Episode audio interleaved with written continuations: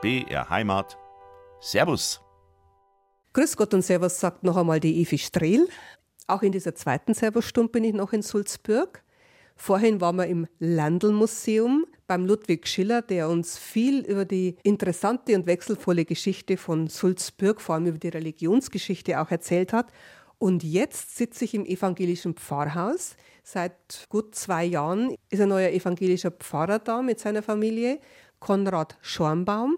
Und kaum war er da, kam sozusagen sein Nachbar, der Pastoralreferent und katholischer Schulseelsorger im Neumarkter Ostendorfer Gymnasium, Helmut Enzenberger, vorbei, hat ihn begrüßt und seitdem besteht eine Freundschaft zwischen den beiden Männern, konfessionsübergreifend kann man sagen.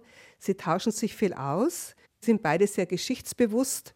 Sie haben sich sehr interessiert für die Geschichte von Sulzburg und ich bedanke mich jetzt dass ich mit euch zusammensitzen darf und dass ihr mir ein bisschen was erzählt von euch und von der jetzigen Geschichte von Sulzburg.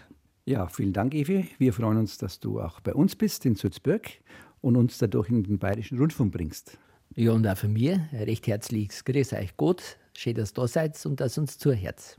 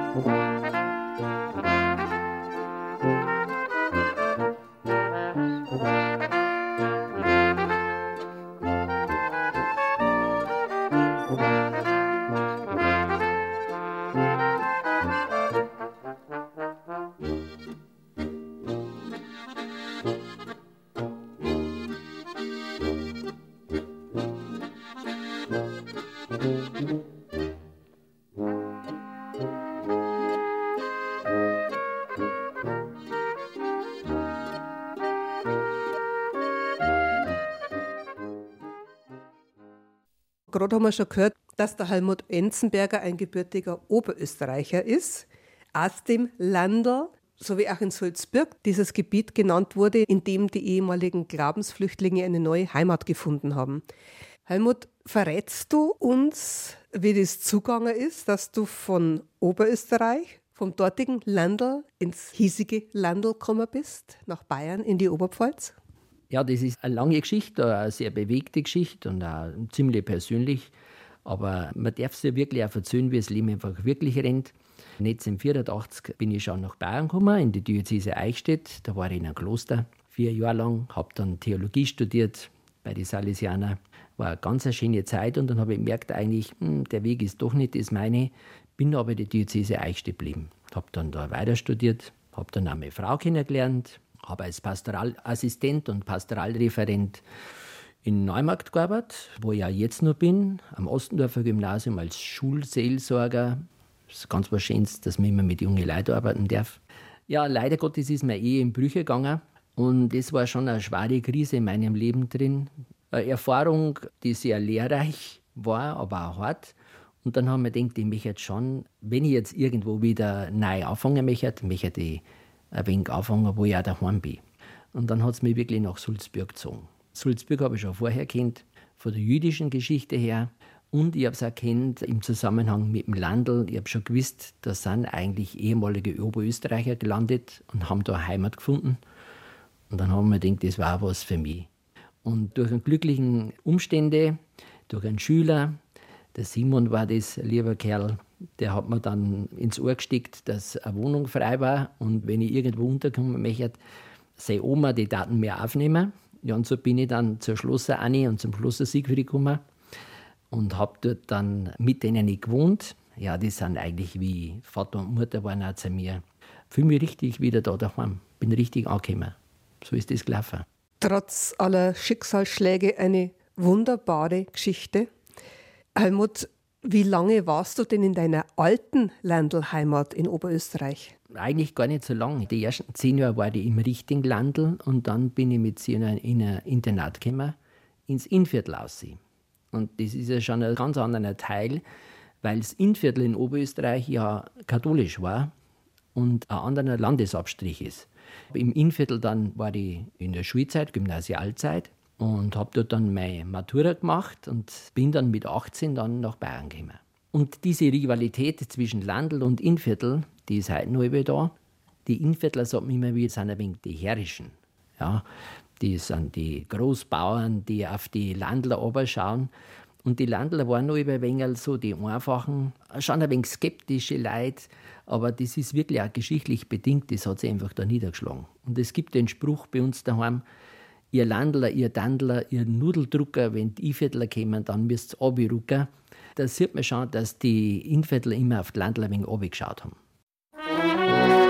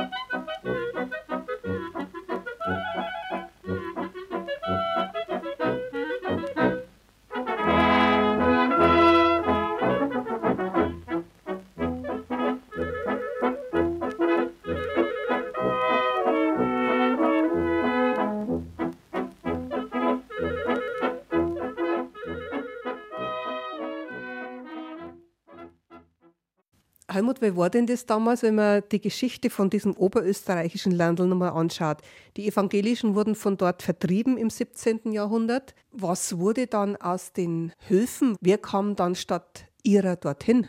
Also das ist eine ganz interessante Geschichte. Ich sage jetzt einmal ganz ehrlich, ich bin heute nur immer ziemlich entsetzt, wenn ich da nachdenke, dass wir bei uns am Gymnasium über sowas nie was gehört haben, wie die Geschichte von der eigenen Heimat ist. Darum mache ich auch jetzt bei mir in der Schule, wenn ich Religionsunterricht halte, immer wieder Regional- und Lokalgeschichte.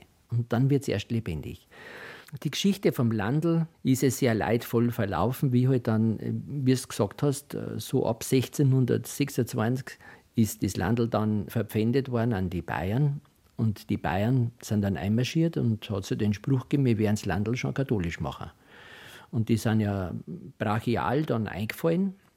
Ja, und da gibt es ja auch das Frankenburger Würfelspiel, das auf ein historisches Ereignis von 1625 zurückgeht und wo wir dann jetzt eigentlich dann 400 Jahre Erinnerung feiern. Und da wird das dokumentiert und wird veranschaulicht, was da los war. Also die Bayern sind einmarschiert und haben brachial die Evangelischen vertrieben und da hat es geheißen, entweder du wirst katholisch oder du musst auswandern. Und es sind ja 100.000 sind damals ausgewandert, 100.000 evangelische Exzellenten, Bauern, Handwerker, gebildete Leute. Und die sind ihrem Glauben treu geblieben und sind dann Richtung Ortenburg, Regensburg, dann Franken da rausgekommen. Und das war erstens einmal ein Riesenverlust fürs Landl, von den Bauern her, vom Handwerk und von der Bildung her. Es muss brutal gewesen sein.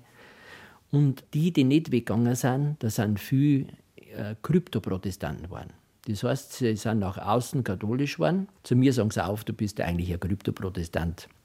Also nach außen hin katholisch und innerlich, heimlich haben sie ihren protestantischen Glauben gepflegt. Die haben dann die Bibel in Deutsch gelesen, sie haben eine Lutherbibel im Haus gehabt, haben sie es natürlich versteckt.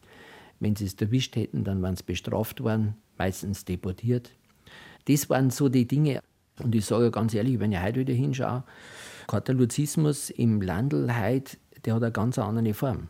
Also das ist quasi ein dogmatischer, sondern da ist so viel Spielraum drin. Also viele Dinge erinnern mich immer wieder eher so an protestantisches Gemeindeleben. Bei mir daheim, das ist in Rotenbach in der Diözese Linz, gibt es seit 15 Jahren priesterlose Gottesdienste an einem Sonntagvormittag. Wäre in der Diözese Eichstätt noch undenkbar. Ja, wird auch mal kommen. Ja, und das ist ohne Problem. Und das hat schon seinen Grund. Also da sind schon Unterschiede bei den Leuten von der Akzeptanz her. Also in Rotenbach, da wo ich herkomme, in den Bezirk Grieskirchen, was ja ein Stammland für die Landler gewesen ist. Ich habe noch nie was Negatives über Evangelische gehört. Das habe ich erst in Bayern kennengelernt.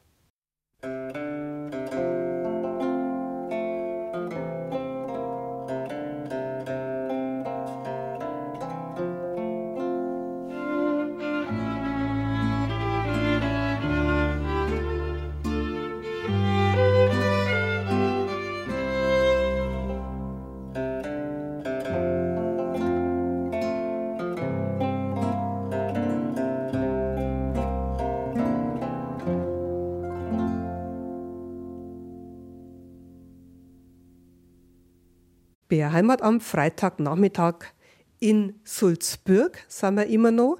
Gerade hat der Helmut Enzenberger erzählt, wie er vom oberösterreichischen Landl ins oberpfälzische Landl gekommen ist. Also wir sind in der Jetztzeit. Wir sitzen im evangelischen Pfarrhaus. Ich habe schon erwähnt, seit gut zwei Jahren ist Konrad Schornbaum der neue evangelische Seelsorger. Ich glaube, es gibt eine Kennenlerngeschichte, Konrad. Wie hat der evangelische Pfarrer Schornbaum den katholischen Pastoralreferenten Helmut Enzenberger kennengelernt? Ja, eigentlich ganz einfach. Am Umzugstag hat plötzlich die Türglocke geklingelt und dann stand jemand vor der Tür und hat gesagt: Grüß euch, schön, dass ihr da seid. Ich bin der Helmut Enzenberger. Ich bin ein Nachbar. Ja, habe gesagt, freut mich. Ich bin der Konrad Schambaum. Ich bin der neue evangelische Pfarrer hier und komm doch rein.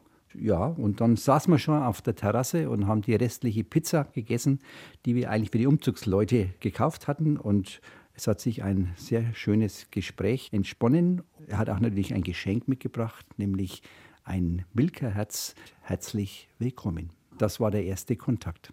Halbut, seit wie vielen Jahren wohnst du in Sulzburg? Also bei mir sind es mittlerweile schon 17 Jahre, wo ich da sein darf. Genieße jeden Augenblick jeden Tag, muss ich auch ganz ehrlich sagen.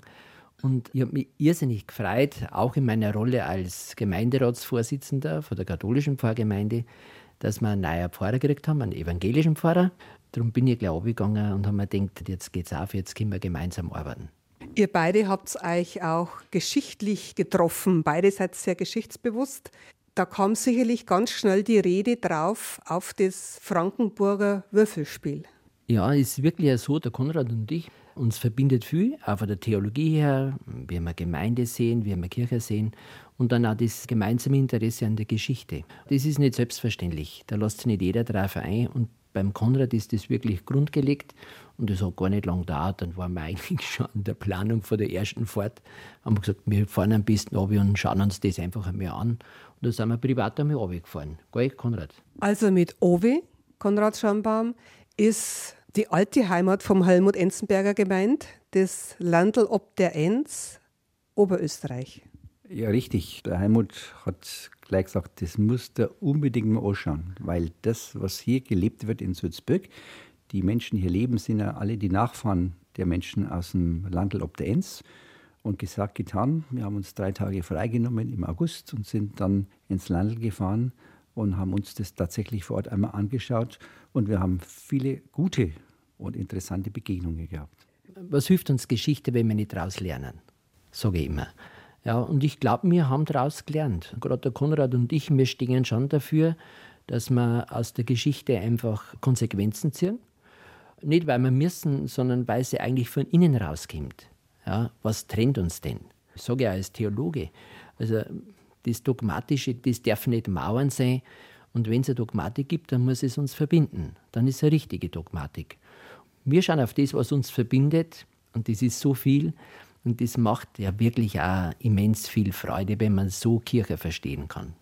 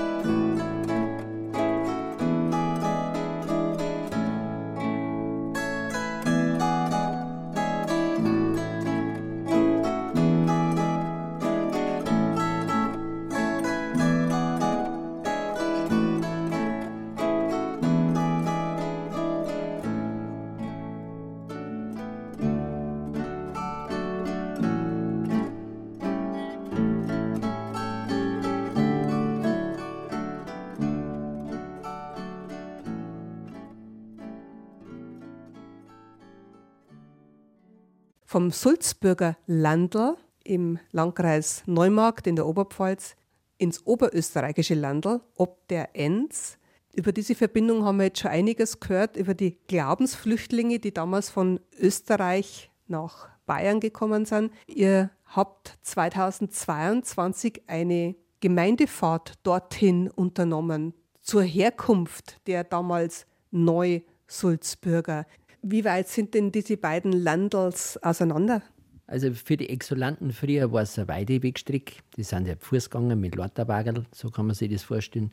Heute ist der Katzensprung mit dem Auto, gute drei Stunden, dann bist du wirklich in Oberösterreich, im Kern drin, im Dandl. Man kann heute noch ganz viel da schauen. Also da ist nur vieles da, was damals gebaut worden ist. Schöne Schlösser, die wir besichtigt haben. Und von diesen ehemaligen protestantischen Adelsfamilien, die ja das Ganze aufbaut und lebendig gehalten haben, alles besichtigt. Wie sind denn die jetzt wahrscheinlich überwiegend katholischen Bewohner dort bewandert in ihrer Geschichte? Ja, das ist ja das Erschreckende oder Ernüchternde, dass die Leute halt nichts mehr wissen über ihre eigene Geschichte. Das wird nicht so hochgehalten. Wenn es nicht das Frankenburger Würfelspiel gäbe, dann wird man über die ganze Geschichte fast gar nichts mehr wissen. Das tut mir richtig aber wegen Lord. Es war das Lutherjubiläum 2017, ja, Reformation, 500 Jahre, das losgeht. Und dass dann das ganze Landl ob der Enns protestantisch geworden ist. Und da hat es eigentlich fast keine Veranstaltungen gegeben. Fast hat man den Eindruck gehabt, dass es bewusst verschwiegen oder klein gehalten worden ist. Und das finde ich so schade. Denn das Thema ist nach wie vor hochaktuell für uns. Weil wir leben ja nur über katholisch, evangelisch, leider Gottes nur immer getrennt oder ob das in die Schulklassen ist oder bei den Gottesdiensten. Und wir brauchen ja Vision. Ja. Und wir haben viele Ehen, viele Familien, die konfessionsverbindend sind, die das sowieso schon pflegen. Und es ist einfach höchste Eisenbahn, dass wir da einmal gemeinsam miteinander unser Christsein leben.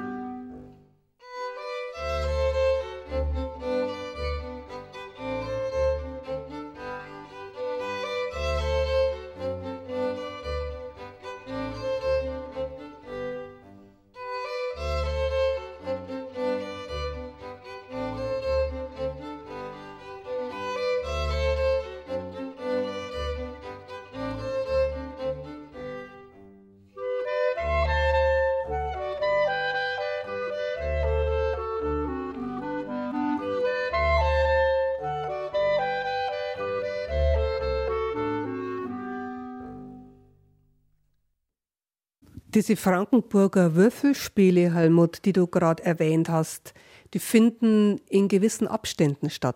Ja, das ist normalerweise alle zwei Jahre. Verwunderlich, dass eine Gemeinde sowas bewältigen kann. Es sind ja knapp 800 Beteiligte aus der Gemeinde, die das auf die Füße stehen. Und das dauert, ich glaube, immer so über drei Wochen ist das verteilt, wo das aufgeführt wird. Aber jetzt ist einmal eine kleine Pause. Jetzt schnaufen sie noch mal durch beziehungsweise wir haben gehört, sie sind schon wieder in Vorbereitung auf das große Jubiläum 2025, wenn dann 400 Jahre Frankenburger Würfelspiel auf die Bühne gebracht wird. Pfarrer Schornbaum, um was genau ist es da gegangen in diesem Frankenburger Würfelspiel? Ja, das Würfelspiel zeigt die tragische Geschichte, die es damals gegeben hat, dass eben Evangelische ihren Glauben nicht mehr offen leben durften, sondern eher genötigt wurden zu sagen, ich gehe oder ich werde katholisch. Das wurde ihnen aufoktroyiert. Ja, aufgrund eines Aufstandes wurden dann eben die ganzen Bauern aus der Gegend zusammengeholt und die scheinbaren Aufrührer dieses Bauernaufstandes mussten dann an einem tragischen Abend und in einer tragischen Nacht gegeneinander würfeln. Und derjenige, der dieses Würfelspiel im Moment verloren hatte, der wurde entweder gleich aufgehängt, hingerichtet oder eben erst ins Gefängnis geworfen und dann hingerichtet. Also eine sehr erschütternde und blutrünstige Geschichte, die die Menschen dort, wenn man den Aussagen auch der Schauspieler und des Regisseurs glauben kann, ergreift, aber auch diejenigen, die in einer beeindruckenden Tourbühne dieses Schauspiel mit anstehen können. Und die vielen anderen, die das überlebt haben und ihrem Glauben nicht abschwören wollten, sind ausgewandert und ganz viel sind in evangelische Gebiete nach Bayern gekommen, zum Beispiel hier nach Sulzburg oder auch in fränkische Gebiete, die evangelisch waren. Ja, also es gab ja mehrere Auswanderungswellen eine sogenannte geordnete oder auch eine ungeordnete Auswanderungswelle. Und das erste Ziel, wenn sie dann ausgewandert sind, war Ortenburg. Ortenburg war die erste große evangelische Enklave vom Landl ob der Enns aus gesehen. Das ist das Ortenburg bei Passau. Ja, natürlich, Ortenburg bei Passau. Dort hat man dann diese Züge mit Wagen, Leiterwagen zu Fuß hat man dann geordnet und hat sie dann in verschiedene Gegenden Bayerns geschickt, zum Beispiel nach Regensburg, zum Beispiel in die Neumarkter-Ecke, zum Beispiel auch hier jenseits der Autobahn in das sogenannte Oberland, wo dann eben die Dörfer, die zum Beispiel durch die Pest, aber auch durch den Dreißigjährigen Krieg entvölkert waren, eben wiederbelebt haben. Und hier in Sulzburg ist es eindeutig so, dass die Holsteiner Herrschaft, die sich sehr bald der Reformation angeschlossen hatten, den Evangelischen hier in seinem Herrschaftsgebiet Asyl gewährt haben, damals schon. Und hier eben um den Sulzburg herum siedeln durften in diesen Dörfern. Musik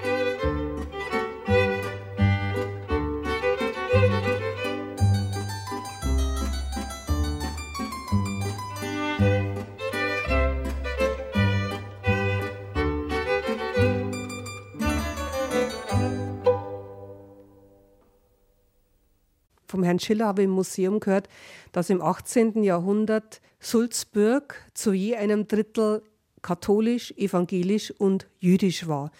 Wie ist das Verhältnis denn jetzt? Das Drittel hat sich gehalten, also haben in etwa ein Drittel Protestanten, in etwa ein Drittel Katholiken. Und das dritte Drittel ist natürlich nicht mehr jüdisch geprägt heutzutage, sondern das sind Muslime, wir haben russische Familien hier, aber wir haben auch natürlich viele die inzwischen ausgedehnt sind. Also das dritte Drittel hat sich natürlich grundlegend verändert. Aber das ist auch etwas Besonderes hier in Sulzburg. Das Verhältnis auch mit den nichtchristlichen Religionen, mit den Muslimen, ist eigentlich ein gutes. Und da kann man auch von einer anderen oder auch neueren Ökumene vielleicht sprechen.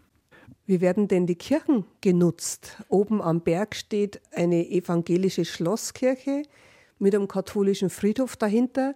Gegenüber steht eine katholische Kirche und hier neben dem Pfarrhaus in der Mitte des Ortes ist auch nochmal eine kleine evangelische Kirche. Finden da noch regelmäßig Gottesdienste statt? Natürlich, regelmäßig, unregelmäßig würde ich sagen. Also die evangelische Schlosskirche oben ist nur im Sommer genutzt, da sie keine Heizung hat. Und die Marktkirche, die ursprünglich eine Friedhofskirche für die Angestellten der Wolfsteine gewesen ist, wird als Winterkirche benutzt, weil sie eben eine Heizung hat. Ja, und in der katholischen Kirche haben wir jeden zweiten Sonntag Messfeier bei uns. Und während der Woche ist einmal ein Wochentagsgottesdienst am Donnerstagabend. Aber die wird immer fleißig besucht, die Kirche. Natürlich lässt es nach, wie überall auch, leider Gottes, sage ich. Weil miteinander Gottesdienst feiern, das ist eigentlich ja was Schönes meine ich. Und wir werden schon mal draufkommen, was uns abgeht, wenn wir es einmal nicht mehr haben. Gibt es ökumenische Gottesdienste auch, außer eurer beiden ökumenischen Freundschaft? Also wir haben über das Kirchenjahr verteilt ein schönes ökumenisches Angebot, das wir pflegen. Das geht schon mit Advent los, da haben wir gemeinsames Licht ertragen. Wir haben bei uns in der Engelgassen eine ökumenische Krippe in einem alten Ziegenstall, also das müsst ihr euch unbedingt einmal anschauen. Das belebt einfach das Herz, wenn man das sieht. Dann haben wir gemeinsam TC-Gebete, die wir pflegen. Das ist eine ganz eine schöne neue Form, die gern wahrgenommen wird. Da ist die Kirche immer voll, wo wir einfach anders unseren Glauben leben können. Dann gibt es hin und wieder ökumenische Gottesdienste zu bestimmten Anlässen. Und äh, 2023, da haben wir eine große Feier, und zwar die Schlosskirche. Ja, die Schlosskirche feiert 2023 ihr 300-jähriges Jubiläum. Da sind wir sehr stolz und freuen uns auf dieses Fest. Es wird am 18.06. mit einem großen Festgottesdienst gefeiert, in dem natürlich auch die katholische Gemeinde vorkommt und mit daran teilnehmen wird. Musik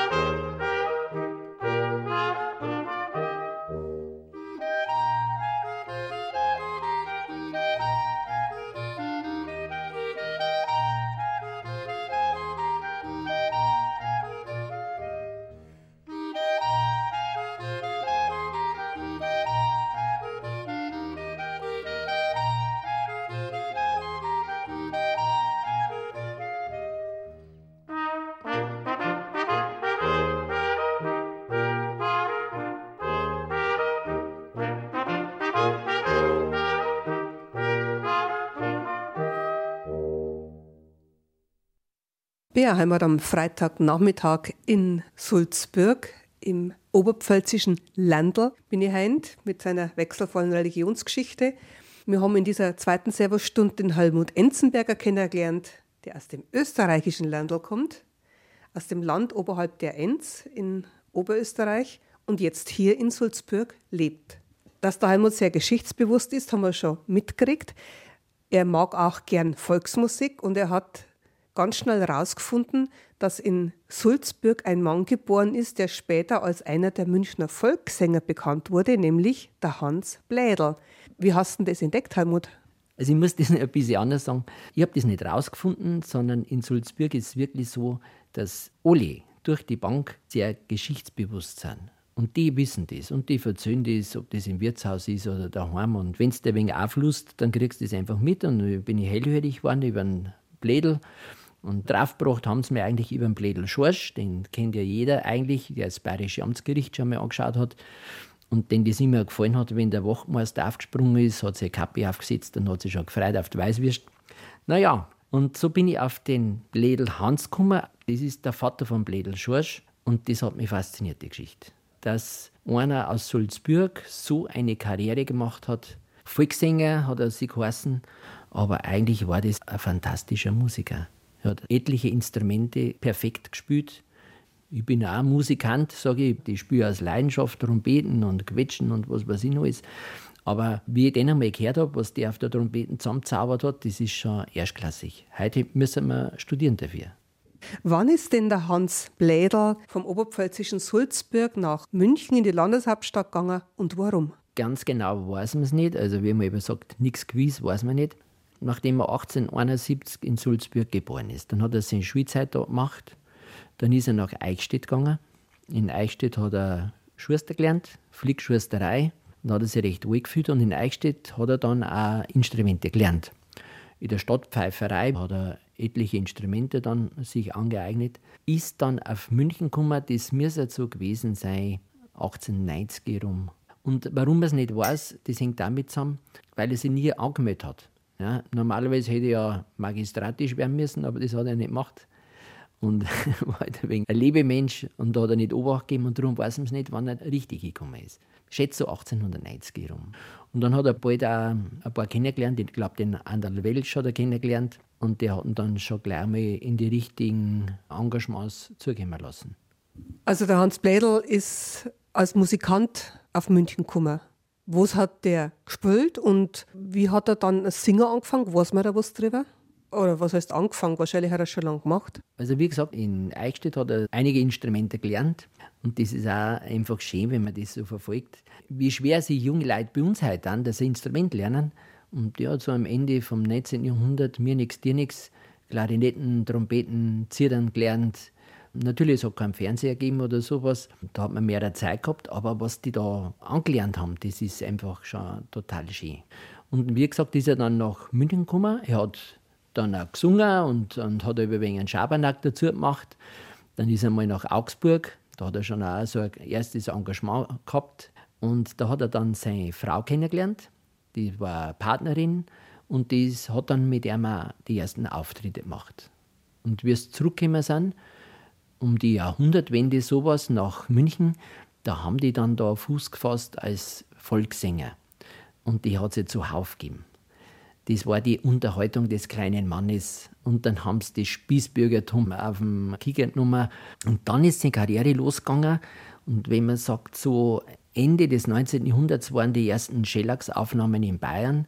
Und 1902 oder 1905 hat der Hans Bledel schon die erste Aufnahme gemacht. Da hat er sich schon was traut.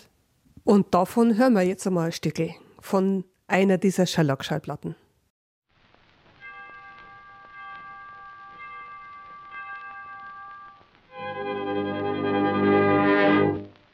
Aurora saß in ihrem Garten mit einer Weißwurst in der Hand. Sie tat auf den Geliebten warten mit einer Weißwurst in der Hand. Der Liebste kam nicht in den Garten mit einer Weißwurst in der Hand. Er ließ das arme Mädel warten mit einer Weißwurst in der Hand.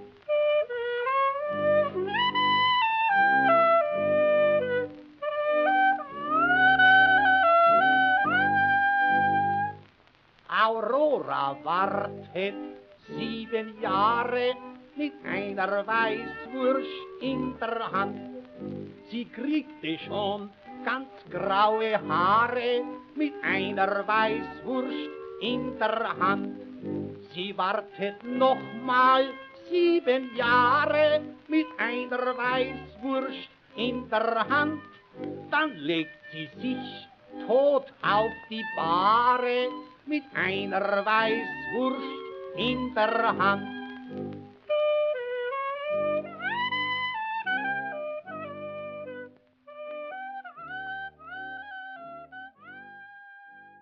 Eine historische Aufnahme der Hans Blädel, ein gebürtiger Sulzbürger, war zu hören auf einer Volkssänger-CD, die der Trikont Verlag herausgebracht hat. Helmut Enzenberger, du hast dich dafür interessiert, für diese Geschichte von diesem Sulzbürger in deiner neuen Heimat. Du hast vorhin gesagt, der Blädel Hans hat geheiratet und ist dann mit seiner Frau auf diesen Volkssängerbühnen aufgetreten in München. Wie ist dann weitergegangen? Na, wie es jetzt weitergeht, die zwei haben zwei Buben gekriegt. Der Hans, das war der Ältere, und der Schorsch, der berühmte Blädelschorsch, den wir alle kennen, vom Bayerischen Amtsgericht her. Und die sind dann auch nach und nach in die Fußstapfen vom Vater treten, haben Instrumente gelernt, Violine und Klarinetten und halt diese stämmigen Instrumente. Und der Vater hat weitergearbeitet, war recht fleißig, der hat über 800 Shellacks rausgegeben. Das muss man sich mal vorstellen. Also er dürfte so Mitte der Spitzenreiter gewesen sein. Und was mir immer wieder so gefällt, ist einfach, Musik ist ja so vielseitig. Ne? Man spielt es auf Beerdigungen und auf der Hochzeit und überall. Und der Blädelhans, der hat es halt geschafft, oder hat es immer wieder probiert, dass er die Leute einfach in Humor näher bringt, dass es zu einem Lachen bringt. Und es war doch eine sehr notige Zeit, gerade jetzt in der Zeit, wo er da gelebt hat. Der Erste Weltkrieg ist gekommen, Katastrophe, dann die 20er Jahre voller Not und voller Hunger. Und er hat immer wieder probiert, den Blick auf das Einfache zu werfen und den Leuten einfach wieder wegen Humor wieder Lebensmut zu geben. Und das ist so was Schönes. Was sagst Humor? Auch jetzt gibt es in Sulzburg eine Künstlerin in dem Fall, eine Frau, die es zu überregionaler Bekanntheit gebracht hat, im Bereich auch der Unterhaltung. Der Hans Bledel, der wäre ja machtig stolz, wenn er das sehen darf oder wenn er schaut, was weiß ich, wie das Ganze ist. Aber wenn er mitkriegt, dass die Lise Aumeier, die ja bei uns auch wirklich ganz fest daheim ist und immer wieder in Sulzburg sichtbar ist und so, wenn er das mitkriegt, auch wie die Lisi das macht.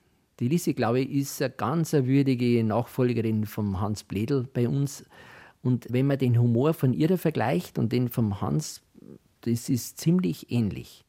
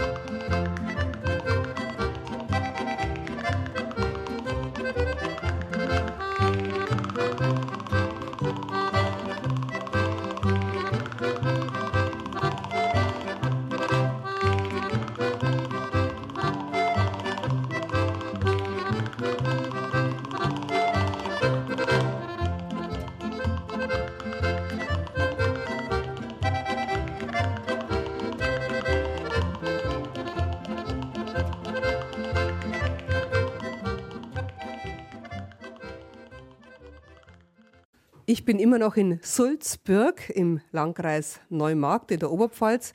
Und der Helmut Enzenberger hat mir vorhin gesagt, er geht heute nur zum Stammtisch, nämlich zum Sitzmann. Und da sitzen wir jetzt beim Sitzmann. Und der Wirt selber kennt sich ganz gut aus mit der Geschichte dieses alten Hauses mit niedrigen Holzdecken. Johann Baptist hast du genau, wirst Baptist gerufen. Erzähl uns doch mal ein bisschen was über die Geschichte von diesem ehrwürdigen Gemäuer in Sulzburg. Also Eva ist so, das Haus ist etwa 500 Jahre alt. sogar ein bisschen drüber. Das haben wir allerdings erst in den letzten Jahren festgestellt, wie wir renoviert haben. Von 2017 bis jetzt. Aufgrund der Untersuchungen von den Balken hat sie festgestellt, dass das Holz vom Dachstuhl von 1509 ist. Also schon ganz ein schönes Alter. Wer es damals besessen hat, weiß ich natürlich nicht mehr. Aber in den evangelischen Pfarrbüchern, da findet man so bestimmte Niederschriften, zum Beispiel von den Ausgaben für die Kirchen. Und da kann man um 1675 lesen, dass ein gewisser Johann Lederer des löblichen Marktgerichts Beisitzer und Gerichtsaufwärm wird, eben in der Kirche als Kirchenpfleger tätig war. Und diese Gerichtsaufwärm, das war das Haus da. Also haben wir in einem historischen Gebäude eigentlich. Mittlerweile haben natürlich ein paar Jahre vergangen und so um 1882 was, hat der Urgroßvater von meiner Frau das Gebäude gekauft für seinen Sohn Johann. Und der Johann, der hat das geführt bis in die 50er Jahre, also 60er Jahre ist er gestorben. Und dann hat seine Tochter übernommen. Und jetzt hat es wieder die Tochter, also meine Frau. Und ich bin, wie gesagt, der Hausel. Ich kümmere mich da um Haus und Hof ab und zu. Und wenn wir halt Gäste haben. Also die Wirtschaft hat schon einiges erlebt, kann man sagen. Was erzählt er noch drüber? Ja, ich habe eine Frage.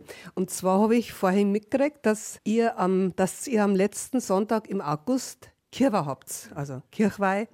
Und dass da früher hier immer die Kapelle Sturm gespielt hat. Ich kenne eine uralte Aufnahme mit sehr deftigem Liedinhalt, ein Spottlied auf Napoleon von einer Kapelle Sturm aus Heng bei Postbauer. Ist es da? Das stimmt. Aber eins mal korrigieren, das war nicht an der Kerber, dass die Kapelle Sturm da gespielt hat. Es waren übrigens vier ältere Herren damals schon in die 50er Jahre. Also ich kann mich noch gut erinnern an die. Anfang der 60er waren es auch noch da. Und zwar waren die Kapelle Sturm regelmäßig jedes Jahr an Fronleichnamsfest in Sulzburg.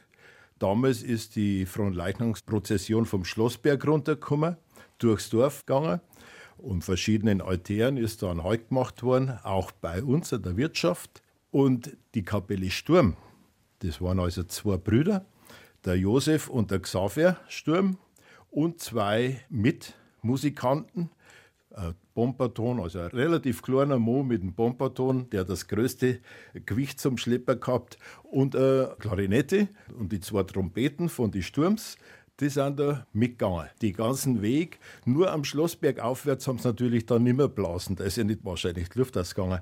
Aber es war so, dann haben sie in der Kirche gespielt, also die Kirche begleitet. Und das hat immer ein bisschen Probleme gegeben mit der Orgel, weil sie ja die Orgel begleitet haben.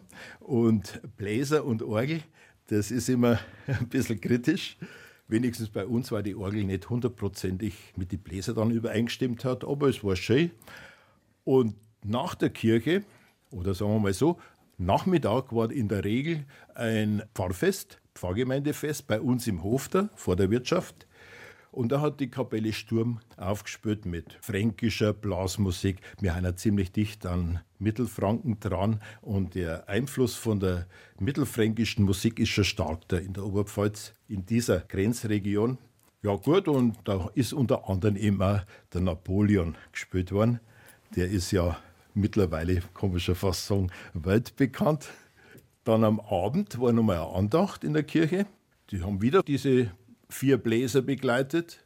Und nach der Andacht ist dann nochmal richtig rundgegangen in der Wirtschaft. Und da ist der Napoleon immer öfter gefordert worden. Also es war richtig Renner zu der Zeit, muss ich sagen. Und diesen Napoleon, den müssen wir jetzt unbedingt spielen. Ich habe gehört, dass es eine so Art Nachfolgekapelle gibt, die den noch spielt. Und wie sich das anhört mit jetzigem Instrumentarium, also auch mit Schlagzeug und Bum Bum und Trara, das hören wir jetzt von einem Handy. Da ist nämlich nur eine junge Besucherin im Wirtshaus und die hat das einmal aufgenommen.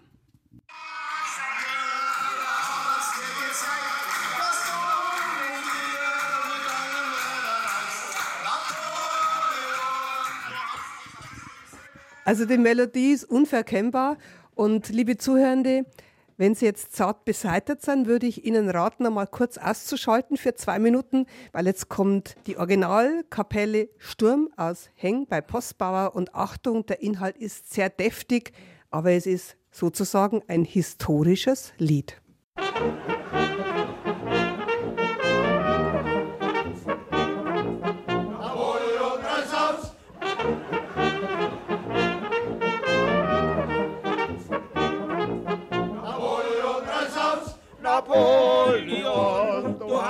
Fest im Sinn, mit deinem Herrn zu ziehen nach Berlin. Bei gerader Welt, da hat man's dir gezeigt, was du nun hier mit deinem Herrn erreicht. Napoleon, du hast es fest im Sinn, mit deinem Herrn zu ziehen nach Berlin. Bei gerader Welt, da hat man's dir gezeigt, was du nun hier mit deinem Herrn erreicht.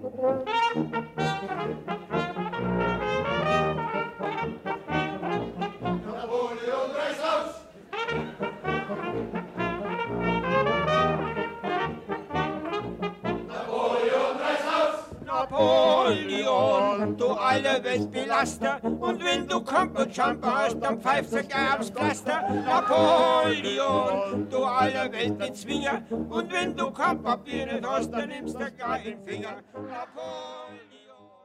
Beim Sitzmann in Sulzbürg sind wir gerade im Wirtshaus, die freitägliche Stammtischrunde, zu der mich der Helmut Enzenberger mitgenommen hat, mein Gesprächspartner vorhin. Wir haben jetzt gerade schon in Wirt gehört, im Baptist. Und jetzt darf ich mein Mikro noch zu einigen anderen Gästen hinhalten. Die Angela ist mit dabei am Stammtisch und die kann eine ganz interessante Geschichte vom Henry Kissinger erzählen, also vom früheren US-Außenminister. Mir hat halt der Vater immer erzählt. Und zwar ist das Jahrgang 27 gewesen.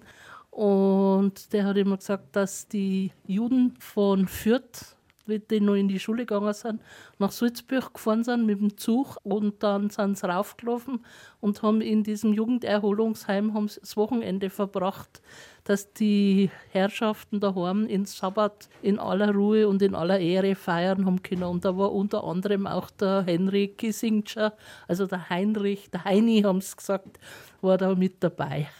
Und es hat in der Nähe von Sulzburg in Mühlhausen auch eine Modelleisenbahnproduktion gegeben, eine Firma, die diese Eisenbahnen hergestellt hat. Und der Heinz kann uns da ein bisschen was darüber erzählen, denn er hat dort sogar gelernt.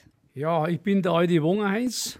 Ich bin 1960 zu der Firma Arnold nach Mühlhausen als Lehrling zu Fuß, dreiviertel Stunde runter, dreiviertel Stunde nach Hause, ein Jahr lang, bis ich mir ein Radl hab kaufen können. Und habe diese dreieinhalb Jahre da unten gelernt als Werkzeugmacher und bin groß geworden in der Eisenbahn, Modelleisenbahn. Und hast dein Leben lang dort gearbeitet? Ich habe nicht mein Leben lang dort gearbeitet, ich war auch anderweitig unterwegs, in der ganzen Welt war ich unterwegs als Monteur, teilweise auch als Fernfahrer, aber ich bin wieder zurück in meine Heimat, die Firma Arnold. Mein Nachbar, der Alex, der ist ja auch da heute, Chefkonstrukteur, sagt, hör endlich auf, komm zurück, wir brauchen dich. Und so war es auch. Und dort sind wir auch in die Rente gegangen, da die Firma zugesperrt wurde. Also du bist zum Schluss doch wieder bei der Firma Arnold gelandet. Ich war wieder, über 13 oder 14 Jahre war ich zum Schluss wieder dort, war dann als Werksmeister tätig und war super. Wann haben sie zugesperrt? 2001 wurde die Firma zugesperrt. Ich habe dann 2004 mich selbstständig gemacht und habe Reparaturen gemacht von Arnold Lokomotiven mit meinen Mitarbeitern oder mit meinen Freunden, Alex und so weiter, wie sie alle heißen, Chefkonstrukteur und Reparaturabteilungsleiterin und so weiter, alle eingespannt. Wir haben ein großes, gutes Geschäft gemacht, 15 Jahre lang. Leider machen meine Hände nicht mehr mit, meine Augen nicht mehr mit. Ich habe aufhören müssen. Alex, du warst der Chefkonstrukteur von diesen Modelleisenbahnen der Firma Arnold. Ist denn das so eine große Firma gewesen? Hat sich das denn so gut verkauft? Also die Firma Arnold war eigentlich schon eine große Firma, 600 Mitarbeiter insgesamt. Werk 1 war in Nürnberg, Werk 2 in Mühlhausen und dann in Forchheim und Erersbach zwei weitere Werke. Ja, es hat sich schon gut verkauft. Nur im Laufe der Zeit wurde eigentlich die Ware in Deutschland zum Produzieren immer teurer. Was also bedeutet, es hat eigentlich auf Dauer nicht mehr funktionieren können. Und darum, wie der Heinz schon gesagt hat, 2001 musste man leider zusperren. Mittlerweile gibt es wieder Arnold, ist aber nichts mehr mit der Arnold-Belegschaft und so weiter. Das ist eigentlich alles jetzt in China produziert, leider. Ich habe aber gehört, Heinz, dass in der ehemaligen Raiffeisenbank, die jetzt leer steht, dass da ein Museum eingerichtet werden soll für Arnold Eisenbahn, Lokomotiven, Wägen und so weiter. Ja, das stimmt. Die Gemeinde hat das Raiffeisengebäude gekauft und der Bürgermeister will, dass dort ein Arnold-Museum entsteht. Und wir, ja gerade schon gesprochen, Alex, ich und so weiter, wir sind natürlich voll dahinter. Und es wird ein Arnold-Museum. Aber da kann der Alex wieder mehr sagen wie ich. Ja, also vor zwei, drei Jahren haben wir damit angefangen mit der Idee, mit dem Arnold-Museum, mit dieser Ausstellung. Wir gehen davon aus, nächstes Jahr an Weihnachten werden wir eine Eröffnung haben. Ist auch ganz wichtig, denn wenn man bedenkt, 2001 haben wir unsere Tore geschlossen in Mühlhausen. Uns bedeutet, wenn man das jetzt nicht ins Leben rufen würde, wäre das für die Zukunft alles verloren. Jetzt sind noch ein paar Leute da, die sich auskennen. Jetzt bekommen wir noch von vielen Fans äh, Material zur Verfügung gestellt, Modelleisenbahnanlagen, alles. Also rundum eine gute, sehr gute Sache. Und dadurch gehen wir davon aus, dass Arnold für die nächsten 50 oder 100 Jahre in vieler Munde sein wird. Bea Heimer am Freitagnachmittag. Gerade haben wir noch einige Teilnehmer vom Stammtisch beim Sitzmann gehört in diesem alten Wirtshaus mit dem schönen Fachwerk direkt am Marktplatz in Sulzburg. Und damit möchte ich mich auch verabschieden. Dankeschön, liebe Stammtischbesucher, dass ihr mir noch ein bisschen was erzählt habt. War toll in Sulzburg, weiterhin viel Ideen, wie man die reiche Geschichte von Sulzburg an den Mann, an die Frau bringen kann. Alles Gute weiterhin. Servus. Okay.